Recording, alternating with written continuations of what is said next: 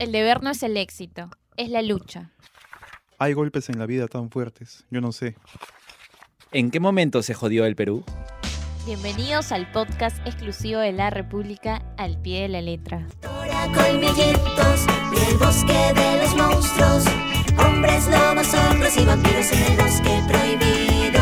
Doctora Colmillitos. Hola amigos, ¿qué tal? Yo soy Bruno Cueva y el día de hoy me acompaña Cecilia Cero, quien nos trae su nuevo libro, eh, La Doctora Colmillitos y el Bosque de los Monstruos, de, con el sello del barco de vapor. ¿Cómo estás Cecilia? Muchas gracias por venir este día. Bien, gracias Bruno, feliz de estar acá en la República. Eh, ¿Hace cuánto tiempo escribiste tú las primeras páginas de este libro? A ver, ah, habrá sido hace em, dos años, en el, lo hice en el 2018, de hecho este fue bastante difícil porque estaba estudiando una maestría en periodismo y Ah. tenía que hacer, bueno, mis trabajos y eh, terminar este libro y estaba con la promoción de la chica cafeína que resultaron ser como 30 entrevistas, en un año estaba súper cansada y como sea, tenía que terminar este libro eh, antes de, de fin de año y afortunadamente logré terminarlo y lo presenté a la editorial y ya habían cerrado su catálogo, pero me hicieron un espacio porque les gustó mucho. Entonces, este, fue así como entró al catálogo y, este, tenía que estar para la Feria Ricardo Palma el año pasado, pero eh, el eh, ilustrador tuvo un accidente y, este, y bueno, se demoró un poquito, pero ya este, salió a finales de diciembre. Igual ya está en el catálogo, ya está en las listas de útiles de los niños de, de- varios colegios de- del Perú, porque también están en provincias. Y eh, estamos pues ahora haciendo la, la prensa del libro. Sabemos que la chica cafeína, en este caso, eh, ha tenido bastante acogida en el público juvenil, ¿verdad? Sí, sí. Eh, eh, lo que pasa es que ese libro no solamente es narrativa, es cómic y se prestaba para hacer muchas cosas, entre ellas el cosplay. Entonces yo misma me Tú caracterizaba. cosplay en la feria del libro también. Exacto, y cuando hay feria de cómics también estoy como la chica cafeína y estoy firmando libros y haciendo cosas. Entonces, este, tuvo una aceptación eh, bastante rápida y, llamó mucho la atención y, y a la gente le gustó. De hecho, me fui a visitar a lectores en, provincia. Recuerdo haber visitado cuatro colegios en un día este, en, el, en el sur. Y, y me fue realmente bien, ¿no? Entonces, este, ya era momento de sacar también algo nuevo, porque tenía como dos o tres años publicando la cafeína, perdón, promocionando la chica cafeína, y eh, era momento de sacar algo nuevo. Y ahora con este nuevo libro que nos traes, eh, bueno, en la, en, la, contraportada dice de que es una alegoría a, se podría decir, a las personas que tienen diferentes condiciones a nosotros, tanto este, físicas como ideológicas. Eh, ¿Tú lo pensaste desde un principio así o fue cambiando esa idea conforme lo escribías? Eh, sí, bueno, yo quería que sea un, li- un libro que, antiprejuicios en general, ¿no? Entonces, este, que se pueda utilizar para cualquier eh, tipo de problemas, desde bullying hasta la incomprensión social por algún motivo X. O sea, quería que sea un libro que de todas maneras sí o sí te hable de diferencias, ¿no? Y de cómo ser tolerante, de cómo aceptarlas, eh, de cómo luchar por las injusticias. Y lo más importante eh, para mí ha sido generar pensamiento crítico, porque es, es, eso, es, eso creo que es lo más rico del libro. O sea, todo el mundo eh, le tiene miedo a los monstruos, todo el mundo odia a los monstruos. Sin embargo, hay una niña que es eh, eh, que tiene el pensamiento crítico muy desarrollado y dice, pero ¿por qué los vamos a odiar? ¿Quién los ha visto? ¿Quién los conoce? ¿Qué nos ha hecho? Entonces, a ese punto siempre quiero llegar con mis lectores, ¿no? A que se cuestionen, que no sigan las ideas del resto, sino eh, paren un ratito y se pongan a replantear todo lo que se dice, ¿no? Y ellos mismos saquen sus conclusiones. En este caso, eh, bueno, Mila, quien es el protagonista de- del libro, a ella le dicen de que no debe cruzar una especie de molino, porque Ah, ahí está el bosque de los monstruos, ¿no? ajá. Pero la gente no justifica por qué llaman precisamente monstruos a, a, estas, eh, a estos personajes, a estas personas, ¿no? Eh, entonces, eh, una vez llega- llegada Mila a este lugar, ella identifica de que hay un lobito que se llama Belkan, el cual no le hace daño, más bien quiere jugar con ella, ¿no? Entonces, eh, y a su vez también, eh, por la parte del gobierno local, eh, ellos también intensifican ese mito de que no se puede cruzar el bosque porque hay algunas cosas que nos pueden hacer daño, ¿no? ¿Tú crees de que extrapolando esta idea ¿no? a, la vida real, ¿tú crees de que el gobierno en este caso se, se tiene que involucrar más En desmitificar est- estos prejuicios que hay acerca de otros pueblos, por ejemplo, los, los indígenas, los selváticos? Por supuesto. Eh, yo creo que la, la labor del gobierno debería ser un poco más hermanarnos porque eh, nosotros no somos un país homogéneo. Nosotros eh, somos varios Perús en uno solo, ¿no? Y eso es algo muy difícil, es un trabajo que de- debe, debe ser desarrollado, eh, sobre todo en educación, y no, no se hace de la noche a la mañana, ¿no?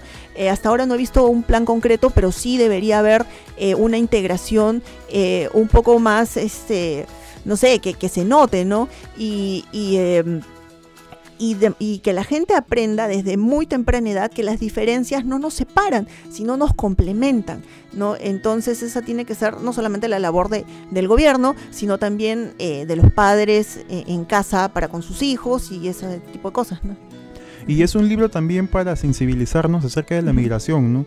Por ejemplo, lo que está ocurriendo con el pueblo venezolano. Eh, tal vez muchos tengamos esos prejuicios de que por qué es venez- venezolano, se comporta de tal manera, Ujú. o vemos de que en las noticias, por ejemplo, salen este, muchos crímenes, asesinatos, Ujú. y pensamos de que porque uno es así ya generalizamos y ya Ujú. todos son iguales, decimos, ¿no? Este libro eh, cuenta con ilustraciones de Cristian Ayuni. Eh, ¿Qué tal? ¿Cómo te pareció su, tra- su trabajo? ¿Cómo Bueno, calificas? Cristian Ayuni es un capo, de hecho antes de trabajar con él yo ya le había echado ojo, ya le había dicho varias veces que quería trabajar con él porque eh, había visto sus libros, sus ilustraciones y lo bueno de Cristian es que no solamente es un ilustrador que va y cumple su trabajo, él eh, muchas veces eh, lo he visto en eventos, lo he visto este, eh, jugando, jugando o dando talleres o dando dibujos, compartiendo con los lectores. Entonces es un ilustrador que va más allá de su trabajo, ¿no? Aparte que es buenísimo. Tiene eh, libros gráficos también. Sí, sí, sí. eh, bueno, tiene años trabajando con SM y, y ha trabajado pues con, con muchas editoriales. O sea, eh, yo creo que por ese lado el éxito con Ayuni está siempre garantizado. ¿no? Es muy buen ilustrador. Y en este libro, ¿tú cómo planteas el relato infantil gótico? Bueno, eh, personalmente no, no sabría cómo plantearlo porque nunca había leído acerca de este tema, ¿no? Eh, bueno, la literatura gótica se caracteriza por tener estos monstruos, vampiros, ogros, eh, hombres lobos, ¿no? que son los ingredientes de, de- este libro. Eh, y además toda esa esfera de crear cierto misterio, un poquitín de terror, pero infantil, ¿no?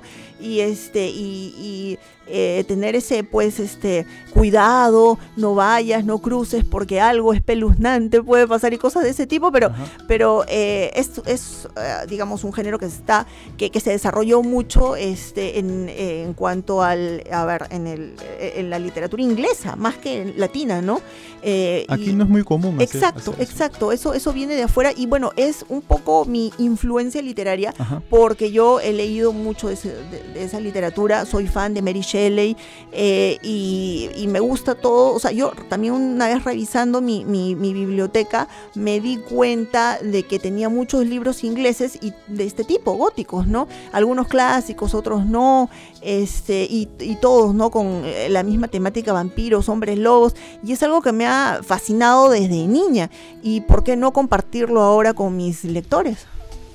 Y vemos entre líneas que Mila tiene eh, una fascinación por el pueblo rural, ¿no? Eh, ¿A ti alguna vez se te ha pasado por la cabeza tal vez eh, vivir un, eh, una temporada en el campo? ¿Es tan solo la idea del personaje o también es una idea tuya de que la ciudad es caótica? No, sí es mi idea, sí. Porque, eh, a ver, eh, no solamente este libro, tengo otros que están ambientados en el campo. Y a mí me encanta el campo y me gustaría algún día eh, tener una casa de campo, vivir.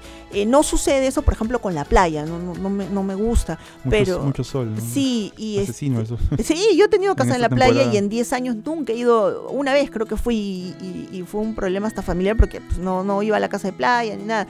Pero eh, no he tenido casa de campo y me gustaría tener una casa de campo. Y, y las veces que yo he viajado al, campo, eh, bueno, pues, o sea, creo que no hay nada más bonito que abrir tu ventana y ver todo verde, todos los cerros, este, esa paz, esa tranquilidad, y ni siquiera se necesita que, que haga sol, o sea, hasta cuando hay neblina, o sea, ver todo verdecito, bonito, eh, ver vida, ¿no? O sea, a mí me gusta mucho. Y bueno, Mila es una persona que a pesar de vivir en el campo tiene una visión diferente, un poco más altruista, ¿no? Claro, o sea, eh, ella vive en el campo, pero eh, tiene una me- mentalidad bastante amplia, o sea, no es muy común, sobre todo en, en, en Villa Cerrada, ¿no? Pero si te das cuenta, eh, eso sucede porque ella es una gran lectora, ¿no? Y eso es lo que sucede con, con las personas que leen, sobre todo desde niños. Tienden a hacerse muchas preguntas, ¿no? ¿Por qué esto? ¿Por qué lo otro? Porque finalmente eh, eso es lo que te genera la lectura, eh, el hecho de, de- de preguntarte, de replantearte, de, de ver si hay otros caminos, es algo que, lo, que, que- que ocurre inconscientemente. O sea, tú empiezas a leer y te acostumbras a llevar siempre un libro a, don- a donde vas y eh, ya solito empiezas a cuestionar las cosas, empiezas a ver la vida de otra manera, ¿no? Pero no es algo como que dices, oye, sí, yo voy a ver la vida de otra manera, yo voy- me voy a cues- cuestionar. No, o sea, eso se da poco a poco, Naturalmente. naturalmente, sí. Eh, me doy cuenta de que ella es eh, bastante influyente en sus amigos. Cuando ella les comenta de que se lava los dientes después de cada comida, de que lee tal o cual libro, es como que eh, sus amigos también se sienten atraídos por esa idea, ¿no? ¿Tú crees que, que- que falta eso tal vez? Eh, sí, bueno, eh, de hecho, eh, una de las razones por la que escribí el libro era porque quería un poco este, eh, dejar en claro la importancia de la salud eh, bucal, de la higiene, ¿no? No lo había visto en muchos libros, de hecho, cuando eh, le propuse esto a mi editor, le dije, mira, me parece que puede funcionar, no lo veo muy común, no es un tema muy común, además es un poco extraño porque estás mezclando la salud dental con estos monstruos góticos, ¿no? Pero ha funcionado, ¿no? Y este, una de las razones también por las que quise hacer este libro es porque mi hermana estaba estudiando odontología. Entonces yo veía cómo Ah, ella eh, eh, se mataba estudiando, hacía sus prácticas, necesitaba eh, gente para hacer ciertos tratamientos, ¿no? Y, y desesperada porque tenía que cumplir tantos pacientes en tantos, en, en este ciclo, el otro ciclo, ¿no? Entonces la veía así muy eh, eh, ocupada con sus cosas y yo dije, bueno, ¿por qué no escribir algo sobre eh, un poco de, de- de, eh, higiene dental, ¿no? De salud. Y, y fue ahí donde realmente nació lo de la colmillitos. Ya después le puse lo mío, ¿no? Mis influencias góticas y todo eso. Mira que hasta ahora no he llegado a la parte donde se justifica el nombre del libro. ¿Ya? Ajá. Vamos a ver con qué, con qué sorpresa me llevo, porque Ajá. yo digo, "Doc- doc- doctora Colmillo, sería doctor porque he leído la parte donde sale el lobo, ¿Ya? pero no, no tiene mucha relación. No, pero Entonces, después. Sí, más este, adelante. más a- ajá. ajá, Sí, ya me voy haciendo mis hipótesis más o menos de, de lo que puede pasar, ¿no? ajá. Ahora, hablando de la otra influencia, pero esta vez de los padres, de, de Isabel y Aldo. Eh, ellos al principio nada más se muestran un poco reticentes con esa idea de, de mezclarte con personas que vienen de otro origen, ¿no? Pero más adelante se van dando cuenta que no, que Emilia puede ser amiga de este hombre lobo, ¿no? Ajá. Eh, ¿Hasta qué punto los padres también eh, tienen que estar mezclados en esta educación que tienen que tener eh, con sus hijos, ¿no? Ajá. para, para poder eh, sobrellevar las cosas con personas que no son naturales de, de nuestro pueblo, ¿no? En el caso, como te dije, ¿no? De los indígenas, de los selváticos, de extranjeros incluso. Claro, eh, no, con, con cualquier tipo de diferencia, ¿no? Este, tal vez con un- una persona que esté enferma, que tenga una discapacidad, que venga de otro lugar, en fin, hay tantos tipos de diferencia eh, y bueno, eh, como cualquier persona, eh, como cualquier padre que, que le preocupa, pues no, con quién se junte el hijo y eso, ¿no? Pero yo creo que eh, cualquier tipo, en general, no solamente de los padres, eh, cualquier tipo... eh, digamos, de, no de discriminación, pero de recelo, surge del, de la ignorancia, por así llamarlo, ¿no? Del desconocimiento, ¿no? Porque, pues tú puedes tener cierto miedo a lo, a lo nuevo, eso suele sucederle al ser humano, es muy común, pero cuando ya conoces, empiezas a conocer a, la- a las personas y ves que puedes aprender, puedes compartir y que no te van a hacer daño, eh, las cosas cambian, ¿no? O sea, ya empieza la aceptación, pero eh, siempre es importante eh, conocer, ¿no? Claro, puedes tomar tus precauciones, ¿no? Pero el hecho de, de desconocer algo o alguien es la base de un prejuicio, ¿no? Y, y de un miedo, ¿no? O sea, tú no te puedes dejar llevar por las apariencias, sino eh, más bien acercarte y, y conocer, o sea, al principio se no lo... Hay que conocer primero antes de establecer un juicio. Ex- Exacto, ¿no? Eso es lo que sucede con Belgan. Al principio, ay, este niño lobo con esos dientes, qué feo, qué peludo, ¿no? Eh, ¿De dónde vendrá? ¿Cómo será? Seguro que me va a comer. O sea, había un prejuicio hasta cuando le invitó a comer a su casa, porque pensó que le iban a dar tarántulas fritas, o sea, ¿no? Entonces, este, tú no puedes pensar así de las personas. Y, y resulta, resultó ser eh, una familia súper amable, cariñosa, ¿no? Cosas de ese tipo. Y, y- la verdad es de que eh, eso sucede en la vida real también, ¿no? En, distintos en distintos este, momentos, ¿no? Pero eh, yo creo que el libro se acopla bien a cualquier tipo, cualquier tipo de discriminación. Eso, eso me gusta mucho. Incluso me acuerdo de que ah, eh, Belkan miraba cosas de- del campo que no, no, no, no veía en, en, en su, en su pueblo, ¿no? Por ejemplo, eh, estas velas con las que él se alumbra, Mila no las usa, ¿no? Ella, Ujú. ella usa electricidad más bien. Y él lee algunos libros, pero que son contados porque dice de que en su pueblo no... Los libros son bien cuidados porque no hay muchos. Y bueno, Mila le va, le va enseñando cosas y él también le va enseñando cosas a ella. Es como un intercambio cultural, algo así, ¿no? Exacto, exacto. Entonces ahí está eh, el, el hecho de aprender del otro, de compartir, ¿no? O sea, por mucho que sea una persona que está en un lugar donde hay cierto retraso tecnológico, tú también puedes aprender mucho de esa persona, ¿no? O sea, eso, eh, eso te, enseña a tener la mente abierta, te abre, te, borra todos esos, esos prejuicios que tienes, ¿no? Y de, de hecho te hace crecer como persona.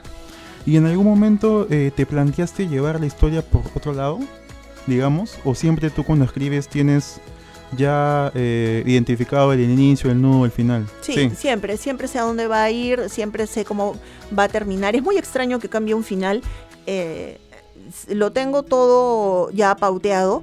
eh, pero lo que sí me suele suceder cuando me gusta mucho una historia es pensar en segundas partes, terceras partes. O sea, sí, para este No, libro. justo te iba a, preguntar o sea, tengo muchas ideas, pero ya este año está colmado de trabajo. Es un que- final abierto, digamos. Sí, de- de este siempre cuando me gustan mis libros trato de dejarlos con finales abiertos para ya, el otro año hago la segunda parte, el otro, aunque a veces me Ujú. demora un poco, pero sí, o sea, de todas maneras yo sé que se puede hacer muchas cosas con este libro. Da, da la estructura narrativa da para una segunda o tercera parte de todas maneras.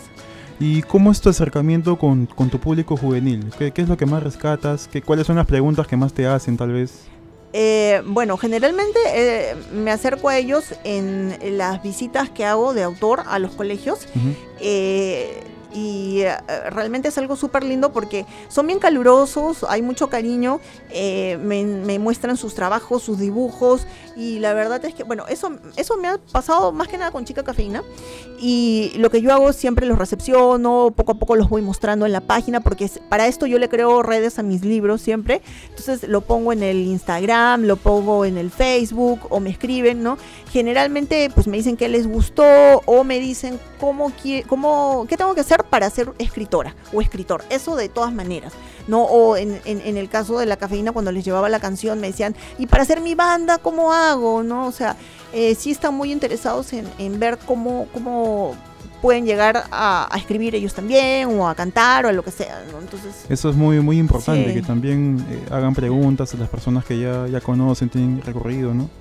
Eh, porque, bueno, lamentablemente no, no hay muchos muchas personas que se dedican a la escritura, a la revisión de textos en, Ujú. en el Perú. Hablecemos de eso, ¿no? Sí, sí, sí. ¿tú en qué, en, qué, en qué periodos del día o en qué épocas tú sueles escribir?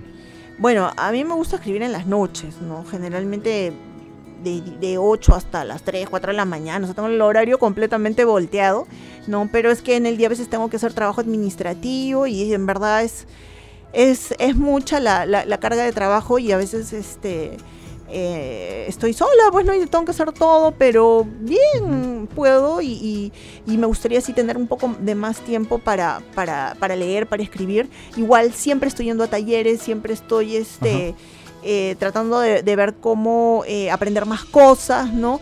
Eh, y inclusive de mis, de mis compañeros escritores, cuando yo veo que ellos hacen un taller, trato de, de- de asistir. Eh, yo creo que eh, algo muy importante es pensar que, que uno, por mucho que firmes con la editorial que sea o que te vaya muy bien, siempre tienes que aprender de, de otra persona que se dedica a lo mismo que tú, ¿no? En este caso, escribir. Y cuando eh, voy a talleres, es una, siempre es una experiencia nueva, siempre hay cosas nuevas. eh, me sirve mucho. Bueno, ¿y va a haber segunda parte de La Chica Cafeína? Me parece que dijiste que sí. Sí, este, bueno, ya la tenía pensado, estaba masticando la idea. Eh, yo creo que espero, este año lo que me, me- me está tomando mucho tiempo es la tesis, que ya la quiero terminar, la tesis de la maestría, porque de verdad, o sea, estoy a- a- atorada en mi cuarto capítulo, tercer capítulo, ya quiero sustentar, Sí, aunque tengo la primera... varios amigos acá que también están en lo mismo. Sí, y es un, es un trabajazo, pues, ¿no? Sí, una chamba. y sí. tienes que buscar tus citas y tienes que ir a preguntar, hacer tus cosas. Y este, bueno, espero terminarla como sea este año.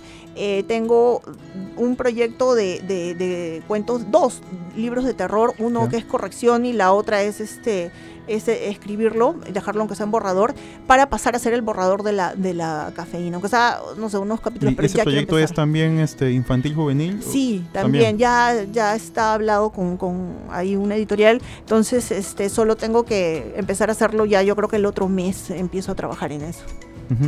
Bueno, Cecilia, ahora eh, una invitación a nuestros. eh, a las personas que nos están escuchando para que puedan comprar tu libro. ¿Dónde lo venden, tal vez? Eh, hola amigos, ¿qué tal? Soy Cecilia Cero, autora de La Doctora Colmillitos y El Bosque de los Monstruos y quiero invitarlos a leer esta historia eh, gótica súper divertida que nos eh, demuestra que las diferencias no nos separan, sino nos complementan y pueden encontrarla en las librerías SM en Lima y en Trujillo. O Además también pueden seguirme en mis redes y en las redes de la doctora Colmillitos y el Bosque de los Monstruos porque ahí voy a estar eh, eh, diciendo los puntos de venta porque recién también están despachando los libros. O sea, Sí, yo sí. sé que va a estar en Tailoy y sé que va a estar en SM, ya está en SM, ¿no? Pero hay más puntos de ventas y recién, este libro recién ha salido de la imprenta hace Sí, poquito, así que... Bueno, yo que lo estoy leyendo, me está gustando bastante, eh, muy muy recomendable, como te decía, a pesar de que es para un público de menor edad que yo, porque yo estoy casi para los 30. ¿eh? Pero sí, me- es bastante entre- entretenido, el, el uso del lenguaje también, muy entendible para todas las edades, pues, ¿no? No, no solamente para, para chicos de 7, 8, 9 años. Sí, bueno, al final se, vuel- se vuelve un libro eh, ya no infantil juvenil, sino familiar, porque lo lee el Ajá. papá, la mamá. Se puede leer, claro, en familia también, ¿no? Sí, ajá. Bueno, finalmente, eh, ya para despedirnos, eh, ¿por qué Cecilia Cero? ¿Mm? ¿Por qué tu, tu nickname, digamos así? Ah, ya.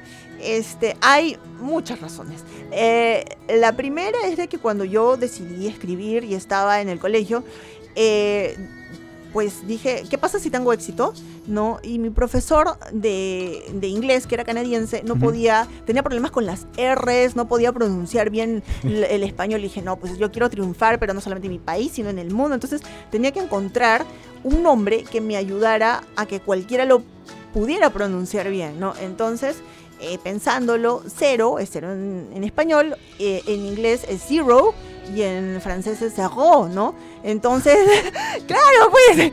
Y entonces la primera, la primera sílaba de, de mi primer apellido y la última, entonces lo junto y es Cecilia Cero. Pero Ah, ya, ya. además hay un montón de gente que no sé qué tiene en su cabecita, que a veces me escribe para molestarme y me he llevado, o sea, he tenido problemas de seguridad y de esto varias veces, pues hay gente enfermita. Entonces, para estar a salvo también de- de gente que, que me escribe tonterías, este también, ¿no? O sea, como que ya escondo y es más tranquilo, o sea, es... No, y, y ya te juro que hasta me olvidé de, mi, de mis apellidos, todos de cero, o sea, y ahora soy cafeína, o sea, nadie, ya nadie me dice Cecilia Cero, cafeína, cafeína cafeína, cafeína, cafeína, ya saben que es chica cafeína, ¿no? Entonces, este, supongo que ahora me dirán colmillitos, pues, ¿no? Porque según el libro es que me cambian el nombre, así que colmillitos. Bueno, esta fue la entrevista con. Chica Cafeína, ¿no? Cecilia, Chica Ca- Cecilia Cero. Cecilia Cero. Más Cecilia conocida Cero. como la doctora Colmillitos. Colmillitos ahora, a partir de, de este mes. A partir del 2020 ahora. la Sí. doctora Colmillitos, sí. Bueno, muchas gracias por escucharnos. Ya saben, nos pueden seguir en todas las redes, en la web de la República también. Y será hasta otra oportunidad. Chau, chau. La República presentó el podcast Al pie de la letra. Síguenos en nuestras plataformas para disfrutar de más contenido.